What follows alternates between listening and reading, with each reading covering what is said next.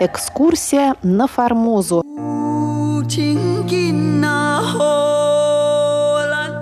Программу Международного радио Тайваня продолжает шестая передача из цикла «Экскурсия на Формозу». С вами в эфире Мария Ли.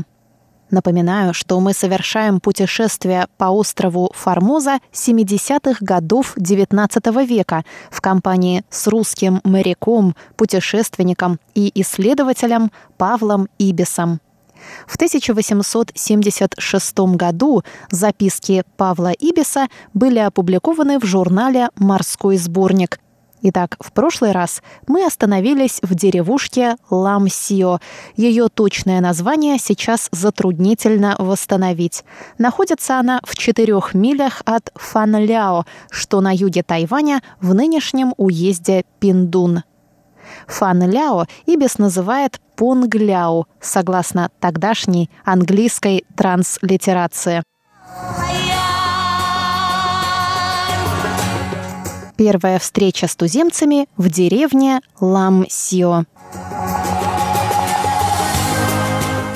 На рыночной площади суетилась пестрая толпа, китайцы и китаянки, громко о чем-то рассуждавшие. Полуногие туземцы, вооруженные длинными ножами, пиками и ружьями, и женщины с яркими бусами и цветами в волосах – «Кале!» — вскрикнули от испуга мои кули, указывая на дикарей. И сердце мое забилось от радости. Это были действительно туземцы Формозы, малайцы, для которых я приехал сюда. При моем приближении женщины-туземки разбежались по хижинам, а мужчины спрятались за китайцев. Однако сам Шу китайская рисовая водка, порох и разные безделушки привлекли их мало-помалу ко мне, так что удалось записать несколько слов из их языка и даже срисовать двух-трех человек – Телоизмерения же, которые я надумал делать, никак не ладились.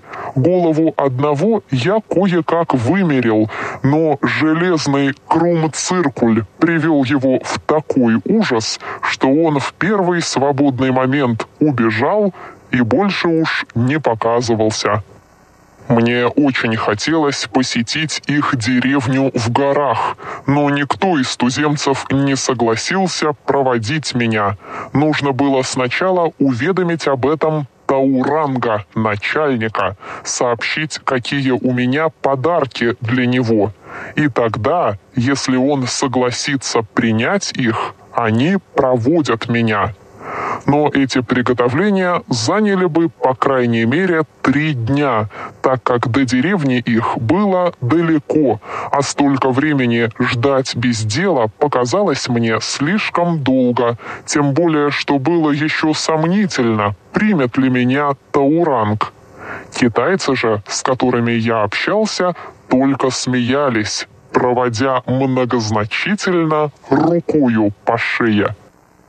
Туземцы эти принадлежали к сильному племени Пилам, территория которых граничит с севера китайскими владениями, а с востока доходит, как говорят, до берегов Тихого океана.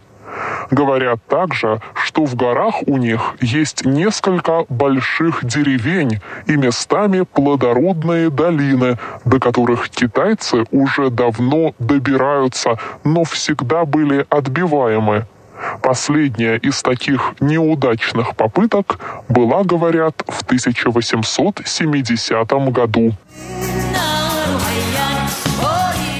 Племя Пилам Племя Пилам – одно из названий народа Пуюма, который проживает в южной части Тайваня.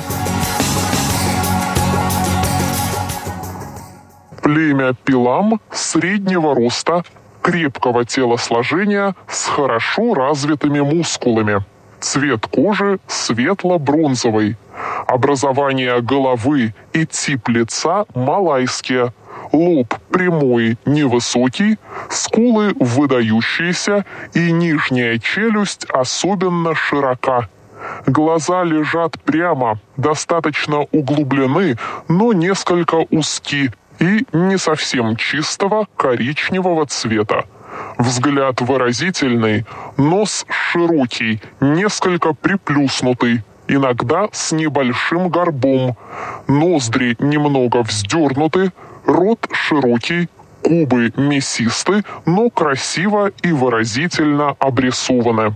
Уши, собственно, небольшие, но мочки чрезвычайно расширены вдетыми в них круглыми кусками фарфора, диаметр которых часто больше дюйма. Волоса черная с коричневым оттенком, прямые и грубые. Борода чрезвычайно редкая. Брови красивы, но редко густые. Выражение всей физиономии задумчивое, серьезное, часто мечтательная, даже мрачная. Женщины также относительно среднего роста, но некрасивы. Черты лица очень неправильны. Шея коротка, плечи слишком высоки для женщины. Бюст и таз, однако, образованы недурно. Одежда мужчин следующая – Таз обтягивается плотно синим платком, который прихватывается кругом талии пестрым поясом.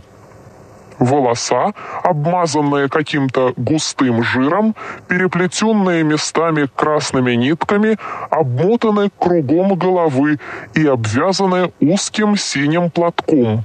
Часть из них выпущена на лоб и обрезана несколько выше линии бровей. На руках носятся медные браслеты. В ушах фарфор, разрисованный с лицевой стороны красными и синими узорами китайского производства. Татуировки, как у пилам, так и у всех племен южнее, я никакой не заметил. Женщины, которых я видел здесь, были все одеты как китаянки в белые широкие штаны и синие блузы с короткими рукавами и разрезами по бокам. Гладко причесанные и завязанные на затылке волоса были разукрашены рядами красных лент и крупных желтых бус, которые обвивают всю голову. У иных было по десяти и более проволочных браслет на руках и множество колец на пальцах. Оружие пилам составляют прямой нож в два фута с деревянную рукояткой, пика, состоящая из бамбукового шеста фут в 10 длины и прикрепленного к нему острого ножа в 6 или 9 дюймов.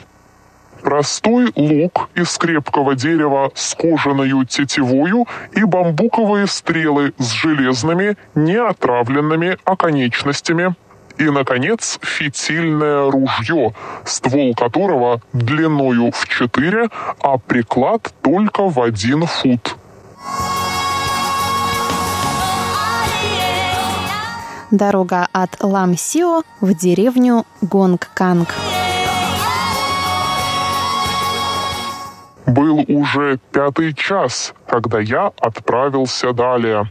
По дороге мы встречали вооруженных китайцев, человек 20-30 вместе, которые выражали свое удивление, видя, что нас только четверо. По этой дороге до самого Лонгтяу китайцы ходят только значительными толпами и всегда вооруженные, с темнотою я прибыл в Четонка, где расположился на ночь в доме, по-видимому, зажиточного китайца. От него я узнал, что туземцы, обитающие в соседних горах, называются Туакубун и иногда спускаются в деревню для меновой торговли. Уважаемые друзья, на этом мы заканчиваем сегодняшнюю часть экскурсии на Формозу в сопровождении русского моряка и путешественника